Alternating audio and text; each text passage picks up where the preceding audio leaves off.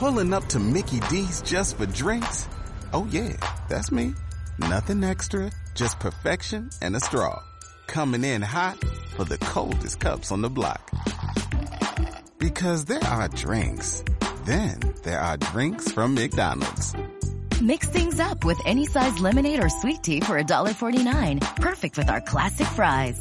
Price and participation may vary, cannot be combined with any other offer. Ba da ba ba ba.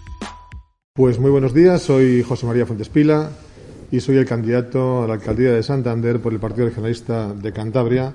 Eh, soy el secretario general del Comité Local de Santander y presido el Arco de la Bahía, el Comité Comarcal de Santan- de- del Arco de la Bahía. Y a vuestra disposición para aquello que queráis preguntar. Bienvenido José María y otra vez más, otro día más me acompaña Enrique Alonso. ¿Cómo estás? Yo bien, ¿eh? bastante bien. ¿Y tú? Otro día más viéndonos las caras. Ya, pero bueno, Es lo que toca. es lo que toca en estos momentos. Y además eh, estamos ya en el curso de la aceleración de, de las elecciones y eh, todos son dimes, diretes, eh, confabulaciones, etcétera. Y precisamente para eso estamos aquí, ¿no? Para- Pues sí, como siempre hago yo, pues, te voy a dejar la primera pregunta, ¿no? Ya, Encima sí. rompes el hielo siempre ya, por edad. y por edad, claro, hombre, faltaría más. Señor Fuentespila, ¿es verdad lo que dice su jefe, mm, que el PRC está tan fuerte, tan fuerte? Indudablemente. Está fuerte mm, de cara al exterior, el, en el mensaje que yo creo que el Partido Regionalista eh, emite, no solamente eh, a día de hoy, el que ha emitido y el que emite a día de hoy como consecuencia de su relato eh, poderosísimo en los últimos 35 años, sino que además está eh, fuerte, musculado a nivel interno. Es un partido sólido, con una sólida estructura y con eh, una organización hoy en día, yo diría que envidiable al menos en lo que se refiere a lo que más eh, de cerca conozco, que es la organización del Comité Local de Santander, el Comité Comarcal, las comisiones parlamentarias y las comisiones mixtas, comités locales, eh, Parlamento, eh, yo creo que están mostrando una eficacia en la emisión de mensajes, en la configuración del relato regionalista en, en áreas urbanas muy, muy, muy poderoso. Con lo cual, eh, confirmo y ratifico las palabras del secretario general y candidato al, al gobierno. Sin embargo, estas elecciones, al igual que todas, se decide mucho en el voto santanderino, ¿no? Y parece, dicen que el alcalde actual, pues que va a volver a sacar mayoría absoluta. Eso, se quiera o no se quiera, le perjudica a usted. Y, y perjudicándole a usted, perjudica también al partido. Eh, yo creo que le perjudica básicamente a los santanderinos. Pero centrando más la, pregunta, o la, eh, la respuesta, mejor dicho, yo eh, creo que en este momento, en esta legislatura, eh, Santander empieza a dejar de sentirse plaza o bastión inexpugnable del Partido Popular. Y lo dice la voz de los santanderinos, no lo dice el Partido Regionalista, lo dice la propia voz de los santanderinos. Eh, Santander ya no es una isla ni puede seguir siendo una isla en el eh, Océano Verde de Cantabria. Esto para mí también es algo imprescindible de, asumir por parte de los santanderinos. En definitivas cuentas, hay flujo del Partido Popular que se está moviendo a pesar del discurso del miedo eh, estatal. Y por lo tanto, esto está indicando una participación mucho más activa eh, de los santanderinos en la queja y en la tendencia eh, al cambio. Y desde ahí es de donde nosotros hemos construido durante cuatro años alternativa. Desde luego, eh, otra cosa no puede decir el Partido Popular que el hecho de que va a sacar mayoría absoluta. Pero desde luego también nosotros nos planteamos que en esta ocasión, eh, y además aceptando cuál es nuestra posición, de dónde venimos y con qué dificultades, las cuales eh, asumo, eh, desde luego creemos que en este momento la alternativa regionalista es una realidad que conecta a la capital de Cantabria con el futuro de la región. Y a pie de calle está notando eh, pues que la gente quiere ese cambio. A pie de calle estoy encantado. Y estoy encantado. De verdad que yo no soy una persona eh, extraordinariamente optimista, pero en, esta, eh, en este momento eh, lo que me encuentro es encantado de las sensaciones que percibo. Ni siquiera las traduzco en optimismo, las traduzco en, en- en realismo. Mm, Recibimos no solamente el cariño, sino la queja y recogemos la queja ciudadana, recibimos la voz de, los, de los ciudadanos de Santander Y cuando nosotros devolvemos nuestro proyecto y nuestra alternativa, eh, no recibimos rechazo, sino el agradecimiento porque eh, sí que los santanderinos empiezan a creerse que hay una alternativa a la realidad cronificada de lo que es Santander en los últimos 35 años. Claro está que es difícil eh, competir con, con alguien que desde el poder y con el dinero del poder solamente piensa en los votos, ¿no es así? Sí. Es difícil, pero las personas eh, están por encima del poder. Y deberían recordar los gobernantes que el poder eh, es prestado y que el poder no es algo que puedan gestionar a su libre albedrío. El poder dimana de aquellos eh, que lo han otorgado. Y eso es algo que hay que recordar. Y el poder que cada persona tiene no lo es solamente por el hecho de votar, sino por el hecho de sentirse ciudadano por el hecho de sentirse legitimado para expresar sus ideas, sus quejas y sus derechos. Y esto es lo que algunos políticos deberían empezar a recordar. Y creo que eh, el propio, digamos, la propia vorágine de movilización que ocurre en España en este momento empieza a recordarles y a refrescarles. A mí no hace falta que me lo recuerden. He vivido siempre desde esa dimensión, desde esa mirada, como ciudadano, como profesional y hoy en día en mi actividad política. Pero desde luego, y eh, comparto parcialmente esa reflexión, es, difícil cuando realmente se arroba el poder como algo mm, que siento que es mío y además el dinero público, que es de todos, lo utilizo a merced de mi calendario o de mi agenda política. Eso no puede seguir ocurriendo. Hay que cambiar mucho Santander. Santander. Eh, hay que dar un giro radical. Lo que hay que dar un giro radical es eh, un golpe de timones ¿Dónde pongo la proa? Lo que no hace falta es poner Santander patas arriba. Lo que hace falta es mirar a los ojos de las personas, escucharlas y que eh, realmente sientan la legitimidad para expresar qué Santander quieren. Porque los santanderinos necesitan también sentirse legitimados como dueños del destino de su propia ciudad. Y desde hace 35 años mmm, pareciera que el destino solamente depende de unos cuantos. Por tanto, claro que hace falta eh, cambiar. Y hace falta cambiar el destino de la ciudad en tres ejes fundamentales. Las personas y sus necesidades, el empleo como un elemento eh, activo y activista del cambio productivo en la capital de Cantabria y, en tercer lugar, haciendo que los barrios, que por cierto son territorios profundamente identitarios en la capital de Cantabria, se, se conviertan en zonas donde poder desarrollar tu proyecto de vida y no en muchos casos en zonas de desigualdad eh, profundísima donde la gente eh, casi casi no puede acceder a los servicios mínimos. Esto es lo que no puede seguir ocurriendo en la capital de Cantabria. Señor Fuentes Vila, ¿cómo andamos de dinero en el Ayuntamiento de Santander? Porque yo lo que observo es que hay una cantidad de obras, además algunas de ellas lujosas, eh, y sin embargo hay otras zonas que están alejadas de, la mano de Dios.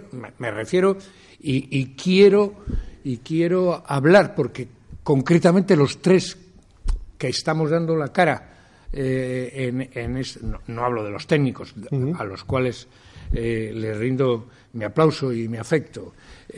digo, los tres que estamos ahora dando la cara vivimos en el sardinero y esto esto no puede continuar así, pero bueno, fuera parte de eso. Me, remito y, bueno, ¿cómo andamos de dinero? Muchas obras mm. y hay lujos en ellas y sin embargo otras ninguna obras.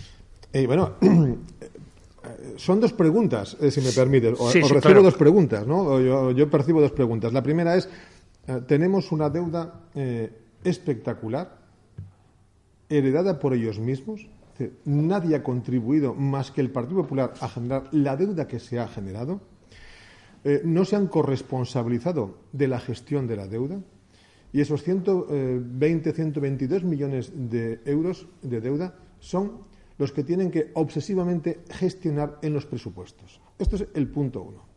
Segundo, a través o como consecuencia de esa deuda, no se puede de ninguna manera engañar a la gente diciéndole que le vas a bajar los impuestos. Porque los impuestos solamente se pueden bajar en función de la reducción de los gastos. Esto es sota, caballo y rey. Yo no puedo reducir eh, impuestos, recaudación, si no estoy haciendo un reajuste de gastos. Tercero, Los presupuestos municipales santanderinos son un sudoku en el que no pegan una. Pero es que no peguen una. Es que al final ni siquiera se cumplen los objetivos presupuestarios en los capítulos de inversiones. Cuarto, cada año nos encontramos justamente al mes de aprobar los presupuestos con partidas extraordinarias para nuevas obras que no han sido contempladas en los presupuestos. Esto es una vergüenza. Y quinto, y enlazo la segunda pregunta, esto es, no es interés general, sino es interés político electoral. Cuando se produce, eh, eh, cuando se utilizan los recursos únicamente en función de unos intereses parciales y no generales, que es lo que está ocurriendo en Santander. Y si tenemos en este momento 50 millones de eh, euros en la calle, a mí que me diga el alcalde con los presupuestos de 2015 cómo narices los va a salvar los va a solventar o los va a pagar. Porque aquí ha habido despilfarro tras despilfarro. Y lo que no se puede es recurrir a las empresas públicas o a transferencias de crédito o crédito extraordinario o simplemente a no cumplir con los presupuestos para que a seis meses de las elecciones tenga partidas y tenga recursos electorales. Esto es lo que no puede ser. Y así es como se opera en el ayuntamiento santanderino sistemáticamente, legislatura tras legislatura. Y así es como se consigue al final que las personas mayores tengan que hacer copago de teleasistencia y que eso sea, eh, tenga efecto recaudatorio. Y no haya ninguna exigencia al gobierno de Cantabria, del mismo color político, para que eh, las personas vivan con la dignidad y los derechos que han eh, sido recogidos y peleados durante tantos años. Esto es lo que no puede ocurrir. Hemos hablado, le ha preguntado a mi compañero eh, sobre impuestos, pero es cierto eh, que en Santander pues los impuestos se han visto inflados, pero hemos escuchado a Íñigo de la Serna, el alcalde, que se ha producido se va a producir una bajada histórica. ¿Dónde está esa bajada histórica que anuncia? es que yo es que se lo he preguntado durante cuatro años al alcalde. Es que, es que hacer malabares con las palabras es muy fácil. Pero yo creo que eso está bien para los circos, o para los monólogos, o para la Cruz de la Comedia, pero no para gobernar un ayuntamiento. No se puede estar diciendo eh, a, los paisanos so y arre a la vez. No se les puede decir sopla y sorbe a la vez, porque al final la gente dice, eh, ¿qué nos están contando? IBI, un 85% de incremento, un 5% de reducciones. Impuestos de aguas y basuras, es un escándalo. Hemos recorrido comercio a comercio Santander esto no lo estoy diciendo como adorno. Quien me conozca pues, lo sabe y los comerciantes lo saben. hemos recorrido hasta 250 comercios puerta a puerta durante dos años. Ahora estamos haciendo otra batida solamente para decirles que lo que decíamos entonces eh, lo llevamos en el programa como algo eh, prioritario. Eh, les voy a poner, si me permite, solamente un ejemplo. Una pescadería en General Dávila. Y la paisana me llama y me dice, José María, es una vergüenza. Yo eh, todos los meses pago eh, en la recogida de la mercancía a punto limpio y la pago yo. Pido una reducción en la, en la tasa de basuras, ni siquiera una exención, y me dicen que no, que el problema del punto limpio es su problema. Es decir, que la excelencia de un comerciante es penalizada. Esta es la postura del Ayuntamiento de Santander.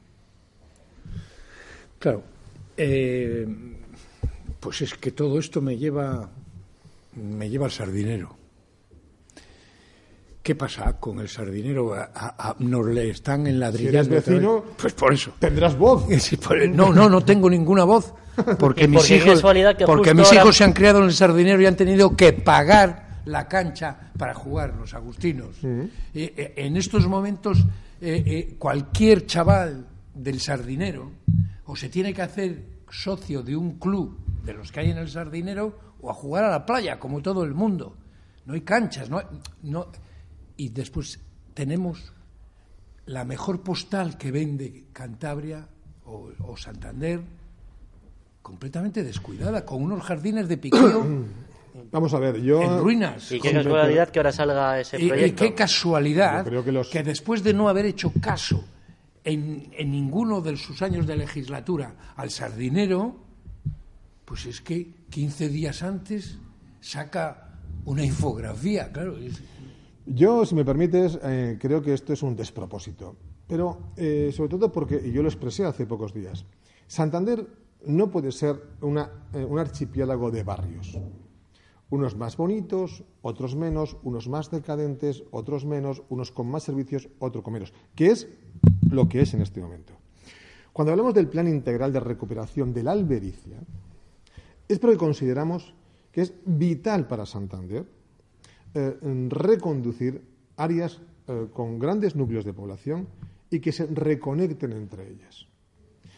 Eh, y esto supone planes integrales sobre barrios e integradores. Integrales porque requieren un diagnóstico de situación real de las necesidades e integradores porque conecten barrio con barrio haciendo el todo Santander. Dicho esto, el sardinero requiere un plan, y así lo expresé hace dos años, porque así se lo presenté hace un año y medio al eh, director general de turismo, porque en el ayuntamiento no tenían ningún interés en el asunto, es el enclave crítico turístico de Santander. No es ni la imagen bucólica ni paisajística, no, ha sido el corazón del turismo eh, en Santander. Y nosotros lo que hemos planteado es, eh, como barrio que es, primero atender a sus necesidades, las que tenga, que yo creo que son, en este menos que las que tienen otros barrios. Y esto hay que ajustarlo. En segundo lugar, lo que hace falta es un plan de, revitalización y dejarse de asfaltar. Nosotros no consentimos el discurso de la, baldosa, el asfaltado y la deuda. Y seguimos manteniendo las personas, los barrios y el empleo. Y el empleo también es turismo. Pero es que el sardinero es un erial. Quien vaya en otoño por el sardinero se le pone la carne de gallina. Bueno, en otoño y, en verano desolado. ahora. ¿Perdón? Está desolado. Está desolado.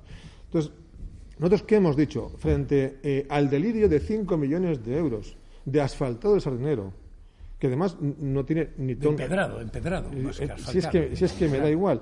Es encementado. Recuperar el corazón del turismo y desestacionalizarlo. Y voy a poner nada más cuatro dianas.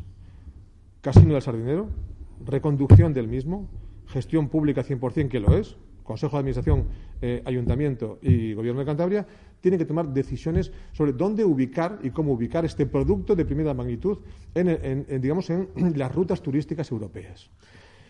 Segundo, en los bajos hay que llegar a adecuados acuerdos con, eh, eh, con la parte privada con el objeto de generar un, un gran espacio comercial. Tercero, la avenida de los hoteles. Los jardines son una chonera Cuarto, recuperar el auditorium como uno de los elementos de desestacionalización cultural y con muy poco y estoy hablando de muy pocos recursos. ¿eh? Eh, quinto, Bajos del Rin, Avenida del Sur. Tenemos perfectamente planteada la eh, capacidad que tiene este deporte para ser tractor. Pero si tenemos en las playas del Sardinero todo el año chavales y no chavales, gente haciendo surf, rescatemos esa posibilidad.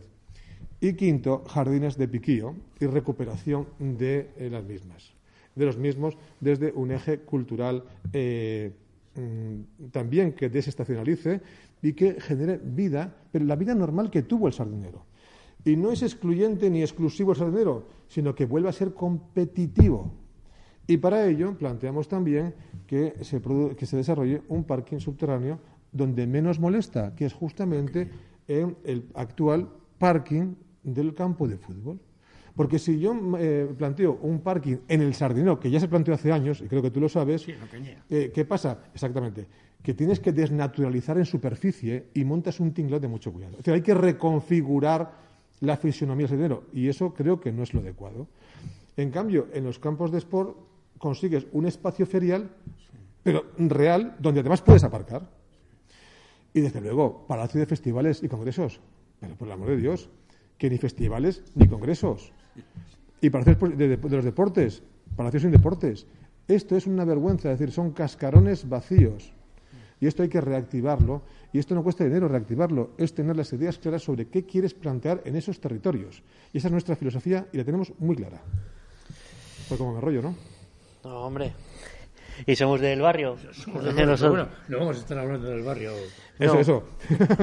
Pase palabra. Hay que hablar, eh, bueno, eh, también eh, pues de esa polémica que ha salido estos días sobre las instalaciones de la policía y donde los sindicatos, bueno, han pedido que haya instalaciones seguras y modernas. También esto es un abandono por parte del ayuntamiento que se está fijando en otras políticas, que es la política del cemento, en definitiva. No se puede conocer eh, la política de Íñigo de la Serna sin cemento y abandona, por ejemplo, las dependencias de, la policía, que bueno que tienen un estado un poco lamentable, como hemos hablado también Sardinero, y otras políticas que también eh, le quiero preguntar después, como ese el abandono de población. Yo, eh, respondiendo a este, a este asunto, el tema de la policía local es un tema muy problemático en el seno del ayuntamiento. Es un cuerpo que yo creo que eh, tiene dificultades eh, que pasan por una eh, inadecuada gestión del máximo responsable, que es el alcalde de Santander. los sindicatos de la policía han hablado alto y claro durante toda la legislatura. Yo mismo les planteé incluso dispositivos para que tengan cobertura en situaciones de estrés, de conflicto psicológico, que no tienen. Hay, una sensación de abandono, de malestar. Eh, el cuerpo está eh, infradotado entre eh, la, gente que está en la calle y segunda actividad. La noche tiene dificultades también en cuanto a número de, agentes. Y, yendo a la, a la cuestión, el problema de la comisaría, el cuartel o comisaría, no sé cómo denominarlo, es eh, un desastre. Pero es un desastre primero porque tiene unos altos costes, son 10.000 euros al mes lo que se paga a Adif. Eh, y en segundo lugar, lo que ellos denuncian es que esa hormigonada que ha metido Íñigo de la Serna en la pasarela de la Piedra del Cuervo, que por cierto es un proyecto regionalista que costaba 900.000 euros y que era una pasarela no un, mausoleo faraónico, sino una pasarela, eh, ahora está generando pues, ciertos criterios de inseguridad en lo que se refiere al acuartelamiento. Y nosotros creemos que hace falta dotar a la policía de los adecuados recursos, eh, del suficiente eh, cuerpo en cuanto a plantilla y, desde luego, de unas instalaciones adecuadas. Se ha hablado de, tabacalera, ya nos hablaron de ello. Nosotros ni siquiera hemos salido, digamos, a venderlo de ninguna manera porque creemos que es una, buena aportación, es una buena idea el edificio de, tabacalera. Pero es un edificio que, evidentemente, no se debe compartir. Las instalaciones de la policía son de la policía y ahí se pueden hacer muchas actividades. O sea, las propias de la policía, eh, preventivas, educativas, pero de la policía. Pero eh, todo esto es por ese abandono, ¿no? De, claro, pero es que vamos a ver. Pero es que esto, eh, yo creo. solo en cemento, cemento, cemento y abandonar eh, cosas muy importantes como esta. Pero es que cuando se abandonan las personas, también se, abandonan también a los cuerpos funcionariales. Eh, se, abandona todo el mundo, ya no se abandona solamente al ciudadano que tiene necesidades, es que se abandona a, la propia, al propio capital humano del ayuntamiento. Y esto es lo que está ocurriendo y eso es lo que está generando un profundo malestar en el seno del ayuntamiento o en algunas partes del, ayuntamiento. Eh, el centro Botín. Eh, usted imagínese, por un momento que es alcalde, ¿Mm? ¿usted consentiría el abandono del centro Botín? ¿Usted consentiría la tomadura de pelo al pueblo de Santander que claro, usted igual no puede decirlo porque es político, pero nosotros sí lo podemos decir, que el Banco de Santander está teniendo con los santanderinos, con esa mole, que por segundo año nuestros visitantes, que vienen atraídos por la belleza de la bahía de Santander, se van a encontrar por segundo verano? Pues yo creo que mi postura eh, es meridianamente clara eh, como político desde el año 2011, eh, mm, eh, cuando, finales de 2011, cuando se presenta por parte de Renzo Piano el primer proyecto. Y directamente lo que les digo es que el Partido Regionalista de Cantabria en Santander no acepta de ninguna manera y bajo ningún concepto esa ubicación. El único político, el único partido, al menos en Santander, que lo expresó alto y claro fuimos nosotros. Y eso mm, no hace falta más que ir a las hemerotecas. Es más, hasta les planteamos posibilidades en función de lo que suponía la estrategia de construcción de la ciudad. Me explico. Si queremos eh, la, regeneración y la recuperación de zonas degradadas, una zona, no para ese edificio, para cualquier edificio emblemático, era Castilla Armida Varadero. Y si lo era eh, ubicar un edificio en un eje cultural que fuera de Varadero hasta San Martín, una buena zona era San Martín. Bueno, ni caso. Pero yo alegué no solamente al primer proyecto, sino además al segundo.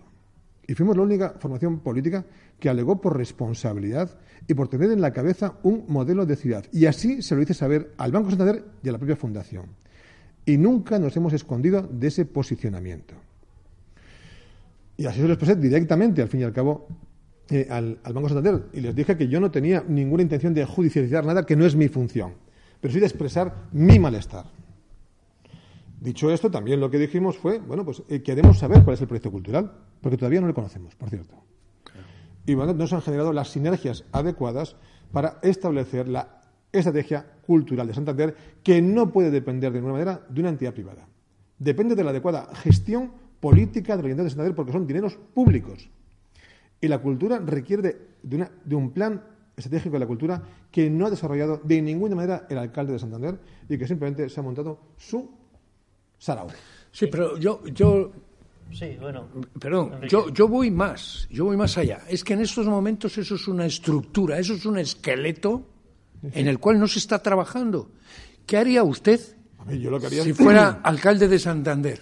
Eh, exigirle y pedirle todo tipo de explicaciones y además es que no las dan, es que no las dan. exigirle eh, al, al, al, mecenazgo eh, que explique claramente mm, cuál es la situación real eh, en la que se encuentra el proyecto, cuáles son las dificultades con las que se puede encontrar y que simplemente haya transparencia en la gestión, porque se ha comprometido terreno público y aquí hay responsabilidad de las tres administraciones y en este caso la autoridad portuaria también tendría que exigir que es que al final nosotros también estamos pagando un canon anual por el uso del eh, túnel y esto la gente ni lo sabe. Ya. 60.000 euros al año, tracatrá, solamente de canon por uso del túnel. Es decir, que estas cosas eh, requieren transparencia. Y yo, como alcalde, lo que le eh, haría, o si llego alcalde, le pediré inmediatamente en reunión al Banco Santander, a los máximos responsables de Fundación y Banco Santander,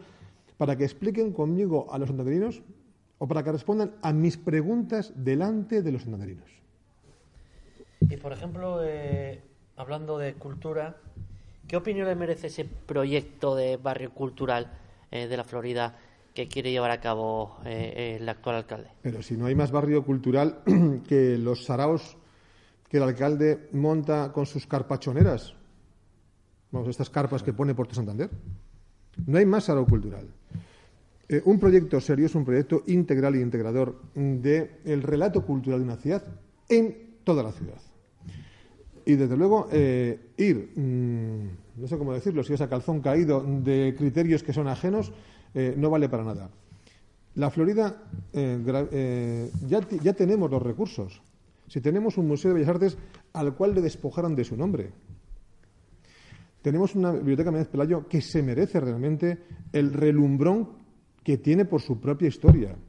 Y tenemos un archivo municipal mmm, pendiente de donde perfectamente entra el archivo en la fuente. Es decir, tenemos un eje, un complejo cultural que puede generar calle diversa, calle cultural, ahí y en otros sitios, y en el río, y en much hay muchas zonas de Santa y, y, en, y en Barrio Pesquero.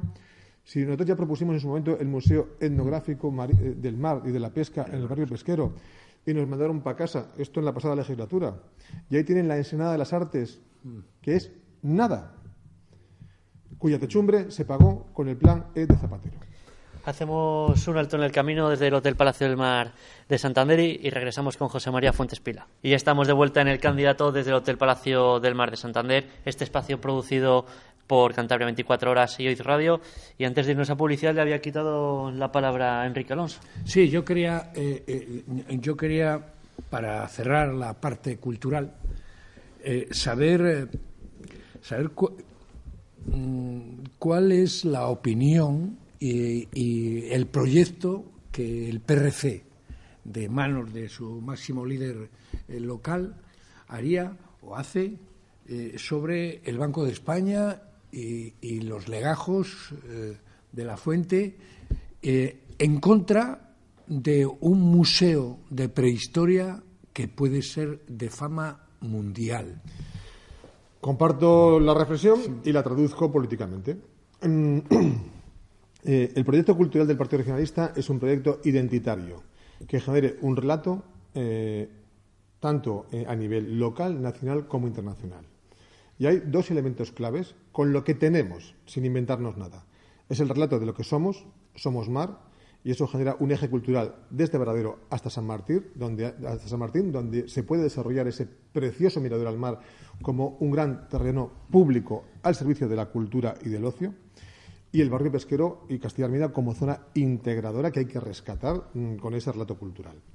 Eh, desde ahí tenemos eh, diferentes dianas y llegamos justamente a eh, Banco de España e incluso Correos. Correos. Entonces, ese complejo debe mantenerse para establecer universalmente la marca paleolítica y hacerlo desde la capital de Cantabria. Por lo tanto, por eso antes he comentado que el archivo La Fuente, donde mejor está ubicado, y además, por, coherencia, es en ese trinomio eh, Museo de Bellas Artes, Biblioteca, Archivo La Fuente. Y mantener eh, el Banco de España, junto con el Centro de Investigación de la UNESCO, que también se comprometió en correos, y mantener además los recursos del, mm, del Mercado del Este. Porque material tenemos lo que queramos. Entonces, eh, la marca universal paleolítica de Cantabria eh, desde Santander es algo que no estamos dispuestos a que eh, se siga diluyendo en el relato de un alcalde que no sabe si va o si viene y que no hay esmarbisontes ni esmaraltamiras. Hay bisontes y hay altamira, hay relato y hay historia. Y eso es lo que queremos mantener los regionalistas y vender al mundo. Aparcamos eh, el tema cultural. antes había mencionado yo el tema de la pérdida de población eh, en Santander. 2.000 personas en lo que va de año. Un drama. ¿Cómo pararlo? Esa es la cuestión. Vamos a ver, nosotros lo llevamos eh, claramente en el programa. Lo que, se está lo que se está perdiendo es población entre la que eh, se hace mayor y desaparece y que irremediable o tristemente se nos muere, pero sobre todo es la que se nos va y la que no se produce. Es decir, es que la gente aquí, los matrimonios jóvenes, las parejas jóvenes, no están por la labor de construir familias en Santander porque es inviable. Por lo tanto, tendríamos por una parte los, ah, eh, fundamentalmente empleo, y vivienda. Nosotros tenemos en nuestro, nuestro proyecto electoral, nuestros compromisos electorales, y digo compromisos porque son eh, peleas y batallas políticas de legislatura. No estamos hablando de a ver qué me invento en un programa. Todo lo que llevamos en el, programa son compromisos electorales que ya hemos mostrado y demostrado en esta legislatura. Y, desde luego, el desarrollo de un parque científico y tecnológico real, dotado, ampliado, eh, el desarrollo de una ciudad empresarial que hemos presentado ayer mismo, con sus cuatro zonas bien estructuradas, 350.000 metros cuadrados, eh, ser capaces de atraer empresas y eh, favoreciendo eh, a través del suelo productivo, que los, que los regionalistas conseguimos que lo fuera en el Plan General de Urbanismo, no, lo olvidemos, en 2012, mm. son elementos que tienen que ser tractores. El objetivo, retener talento. El objetivo, favorecer innovación y creatividad en los jóvenes la Universidad de Cantabria juega un papel muy importante y así se lo he dicho al rector. Santander tiene la posibilidad de convertirse en ciudad universitaria, es decir, competir con otras ciudades universitarias del entorno. Pero para eso se tiene que, creer. La, universidad no, tiene, no puede seguir atrincherada en ese campus. Y es muy importante que, tenga parte activa eh, en la toma de decisiones. Y les voy a poner solamente un ejemplo. Cuando el edificio de Apia 21 se desguazó, mi propuesta al rector, y así lo dije en los medios, fue exigirle al Gobierno de Cantabria que hiciera una cesión a 10 años de ese edificio para llenarlo de técnicos, de talento, que favoreciera los proyectos 2020 europeos. Ni caso. No, el rector, el Gobierno. Así no se puede construir ciudad, así no se puede construir esperanza y así no se puede construir credibilidad. Además, hace falta políticas de vivienda que eh, generen eh, confianza y expectativas adecuadas. Lo que no puede ser es que una, una, vivienda VPO salga más cara, diga lo que diga el alcalde, porque otro día en el Pleno mintió, eh, salga más cara que una vivienda a, a libre mercado. Y es lo que está ocurriendo en este momento. Política de alquiler atractiva y adecuada a los salarios de los jóvenes que están emprendiendo su proyecto profesional y vital. Es así, ese es el esfuerzo que tiene que hacer el ayuntamiento. Y por último, medidas eh, como las que planteamos para favorecer la natalidad. Pero claro, siempre y cuando se esté generando el escenario adecuado para la misma. Por lo tanto, hay muchas medidas que se pueden tomar, no solamente para que la gente se quede, sino para hacer volver a los que se fueron. Que eso es lo importante. Otra- o es igual de importante. Ya. eh, eh, ¿Qué pasa, por otro lado, con el PCTCAM? No sé por qué me ha venido a la cabeza. Quizá porque allí se Porque iba a construir. No, no, es que lo he leído y lo he publicado, la, la visita de ayer al PCTCAM, ¿no? Pero eh, cuando se habla del problema demográfico, eh, se quiera o no se quiera, eh, tenemos que saber que la gente se está marchando, los jóvenes se están marchando, porque es mucho más barato vivir eh, en, en- en Maliaño o en el astillero que vivir en Santander. Y está a tiro de piedra. Sí, sí. Eh, o- o- y la especulación es la que nos ha llevado a, a ese tema. Y por eso, cuando usted, junto con el líder general, Revilla, no digo general Revilla, digo general, el líder máximo de, parece la, la revolución del- mexicana. pues, claro, con el bigote y tal. Pero bueno, eh, cuando ustedes visitan ayer el PCTK, digo, ¿y qué va a pasar con aquellas viviendas que iban a ir allí?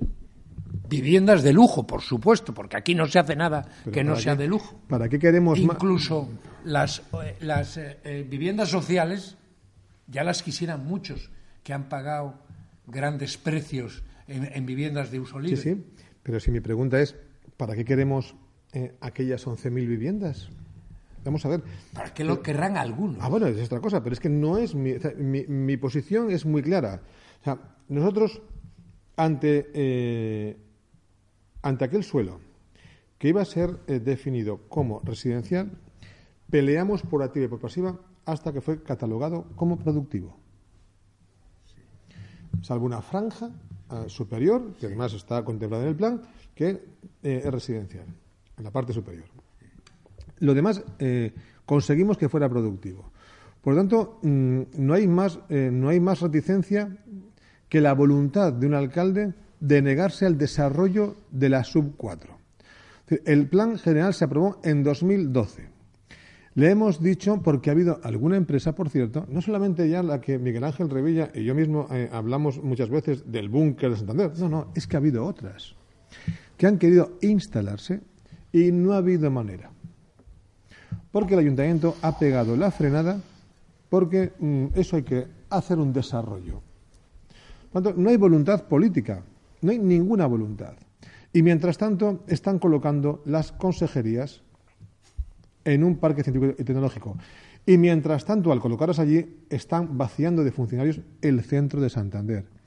Y mientras tanto, han, han dejado, han dejado morir el proyecto Moneo, que es una vergüenza, lo que han hecho con Puerto Chico. Por tanto, aquí, barrio a barrio, no salva ni uno.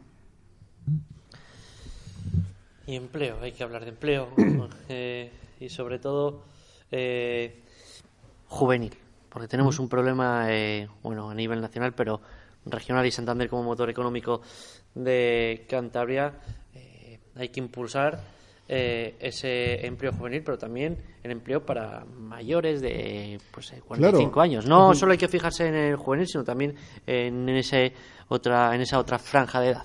Yo creo que el, vamos a ver, el empleo, evidentemente, es la clave. Nosotros, las políticas de empleo, digamos, mm, en cuanto a los recursos y la capacidad de maniobra que tiene un ayuntamiento, son las que exponemos tanto en las ayudas a autónomos por empleabilidad, eh, las ayudas a las empresas para a llegar aquí. Es decir, cuando una empresa tecnológica, porque no estamos hablando únicamente de talento, ¿eh? va a ser que aquí se nos vaya a todos la pinza, no.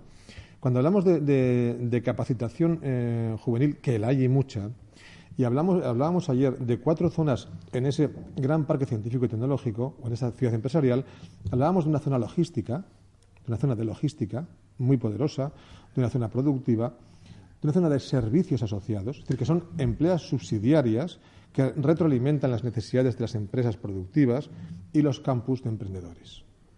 Pero esto está organizado en torno a 350.000 metros cuadrados más otros 73.000 eh, metros cuadrados para que las empresas eh, tecnológicas o de investigación acudan. Entonces, hay dos principios. Uno, los que tienen capacidad para desarrollar eh, ideas están en el parque científico y tecnológico y los que las tienen que traducir en productos en la ciudad empresarial. Y ahí estaríamos hablando de 250 empresas, 2.500, 3.000 empleos directos. Eso, eso para empezar. En segundo lugar, cuando hablamos de autónomos y jóvenes emprendedores, lo que hay que hacer es tomar las medidas adecuadas, no para proteger y, sobreproteger, sino para no arruinar. Porque es que en este momento el autónomo, mm, los autónomos estamos viviendo eh, a trompicones, siendo eh, los que están manteniendo el nivel productivo eh, en la capital de Cantabria son en este momento la diana de la crisis y de las malas políticas. Por lo tanto, eh, pequeño comercio, autónomos, eh, ciudad empresarial y, desde luego, eh, todo lo que se refiere a rescatar, y para eso están las agencias de desarrollo local, para hacer diagnósticos de cuántos se nos pueden quedar por el camino y que han tenido una enorme experiencia y que en este momento su situación es de enorme angustia, porque de los 45 para adelante hay mucha gente que ya siente que no va a volver a trabajar. Y eso no puede ocurrir porque se está quedando mucho por el camino. Experiencia y sufrimiento. Y creo que hay que rescatar capacidades y recursos para hacer buenas eh, orientaciones y hojas eh, de ruta adecuadas para rescatarlos y reubicarlos. Estamos viendo también que ustedes están haciendo una política a pie de calle, que están teniendo contacto eh, con los comerciantes. Eh, con el pequeño comercio. En Santander hay un gran problema con el pequeño comercio porque, por un lado, eh, Íñigo de la Serna está apoyando con esa libertad de horarios comerciales que tuvimos en verano, eh, pues a las grandes superficies, pero por otra parte también las franquicias. Desde el Partido Regionalista, eh, ¿cómo potenciarían este comercio? Porque nosotros tenemos la emisora en pleno centro de Santander y los mercados tradicionales, las tiendas tradicionales, están cerrando. Y eso hay que pararlo. A ver, eh, porque no pueden hacer frente, pues. Eh... es así. El, comercio, el pequeño comercio es una preocupación, como os decía antes, eh, de primera magnitud para nosotros. Y lo que no puede ser es, y voy a empezar por el final, y es una, anécdota, es, bueno, es, una, es un indicador de la mala gestión municipal. ¿Cuál es el criterio con el, con el que se peatonalizan las calles? Si ni siquiera soy capaz de llegar a la zona comercial, porque tengo un follón de, aparcamiento de mucho cuidado, ¿cuál es su criterio eh, real? Porque al final estoy peatonalizando y la gente no está llegando. Entonces, en definitivas cuentas, lo que tenemos que eh, plantear es, primero, Consejo Municipal del Comercio, donde los comerciantes tengan voz y además su voz eh, sea vinculante. Es decir, los comerciantes piden ser escuchados y son los expertos en su comercio. Son los expertos, son los másteres en su experiencia. Entonces, nuestro Consejo Municipal de Comercio sería participativo y vinculante, lo mismo que proponemos presupuestos participativos para los ciudadanos. En segundo lugar, eh, ese diagnóstico nos tiene que dar una marca de ciudad comercial, una marca comercial, mejor dicho, eh, una marca que haga atractivo realmente eh, el comercio. El tercero, disminuir la presión, la presión fiscal impositiva sobre el pequeño comercio.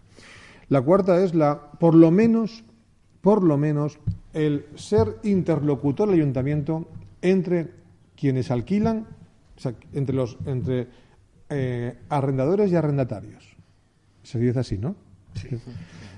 Eh, es decir, intentar que las personas que son dueñas de locales se conviertan en proveedores de servicios y que de alguna manera sientan que van de la mano en un proyecto empresarial donde todos salen beneficiados.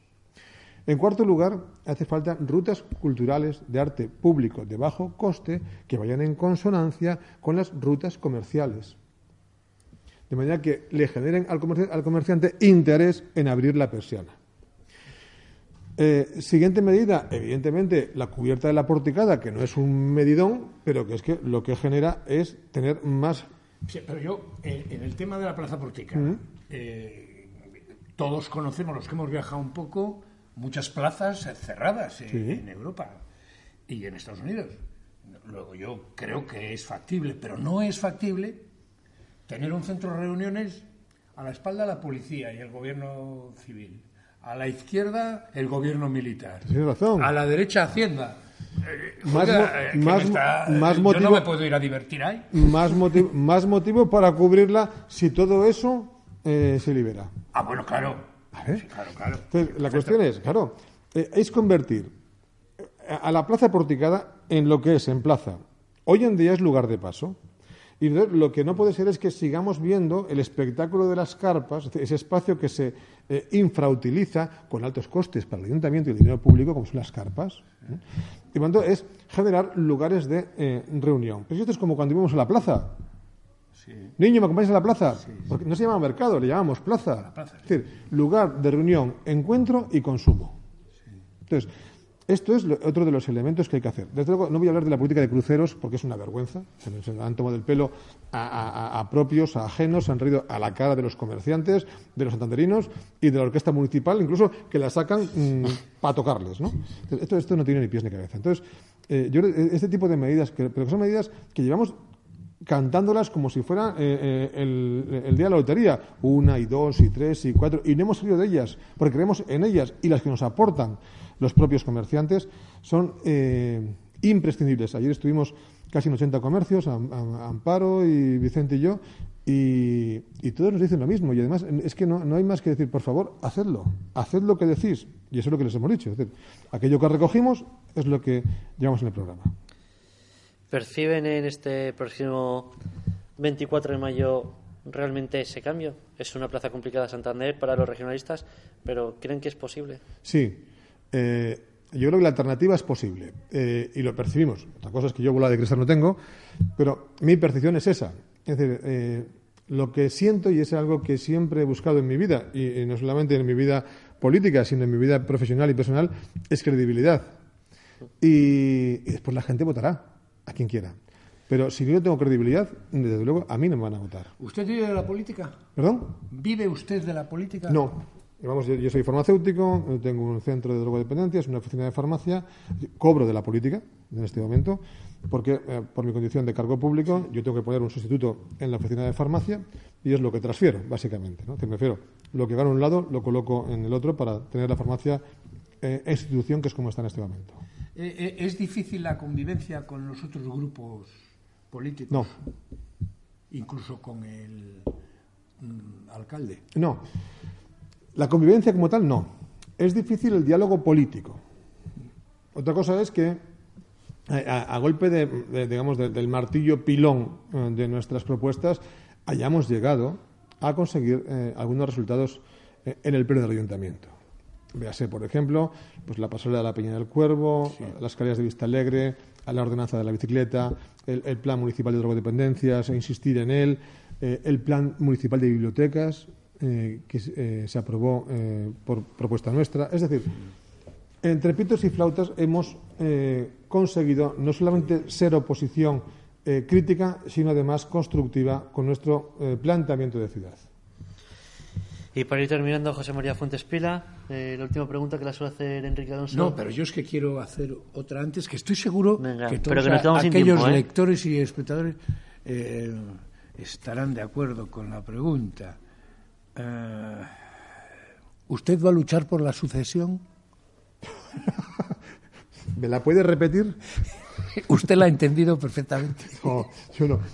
Eh, yo no lucho en la vida más que por, eh, por el futuro de, de- de mis hijos, si quieres, ¿no? De la gente a la que quiero, de mi familia. Eh, por lo demás, eh, no lucho, colaboro. O sea que sí. Espera, espera, espera, espera, espera, no, me, no me la quiera me- usted, mm, como dice otro, meter doblada. No, insisto, no, no. Yo soy un militante activo y activista regionalista porque siento que lo soy y yo estoy al servicio del partido en cualquier lugar donde eh, me ubiquen. Yo tengo una responsabilidad política municipal. Soy en este momento el candidato a la alcaldía de Santander, sigo siendo el secretario general de Santander y soy temporalmente, y lo digo porque eh, el, ga- el- el Arco de la Bahía, la comarca, eh, eh, queremos todos los comités que simplemente que vaya intercambiando presidencia y esa es eh, mi responsabilidad y mi función en el partido. Y no me veo en este momento en ninguna otra, en otra, en otra dimensión que no sea esta. Por lo tanto, mm, la pregunta sería, sería eh, la respuesta sería, no me veo en sucesión porque esta es mi función en este momento. ¿Te ha quedado claro? Sí, mm, sí, que sí. Sí, ¿Seguro? No, no, me, me ha quedado claro que sí, que va a luchar por la sucesión, pero bueno, eh, eh, este, este programa... No, y, este- lo, y lo irá diciendo. No, no, no, no, que yo no lo Las digo. cámaras están ahí, No, los no, lo micrófonos están sé- ahí, cada uno lo interpretará sí. de una manera. No, Yo creo una que tengo que, que eh, eh, sacar eh, o hacer las preguntas Claro que sí. el público se hace. ¿eh? Sin embargo, también puedo, para despedir, ¿puedo despedir? Venga, te dejo. Pues la de siempre. La de Aquí siempre, que te está- la iba a robar yo. Aquí están los medios para que usted pida su voto. Pues eh, agradezco el, el espacio, sinceramente, y desde luego eh, pido la confianza a todos los santanderinos y santanderinas. Y la pido porque consideramos que somos alternativa, eh, no de forma gratuita y para gobernar Santander, eh, sino para devolver a, a los santanderinos la legitimidad eh, de sentirse dueños de su ciudad y para participar conjuntamente en un cambio de modelo, un cambio de modelo de ciudad que haga que eh, todos nos sintamos alcaldes de forma que, eh, al fin y al cabo, esta- este, este Santander sea prueba del futuro de Cantabria, pero desde luego eh, contexto de bienestar para propios y extraños. Y es por eso que pido la confianza. José María Fuentes Pila, muchas gracias por estar con nosotros en el Un placer. candidato.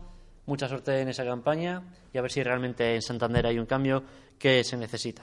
Pues un millón de gracias a vosotros por, la, por el espacio otorgado y por lo a gusto que, que me he encontrado con vosotros. Muchas gracias.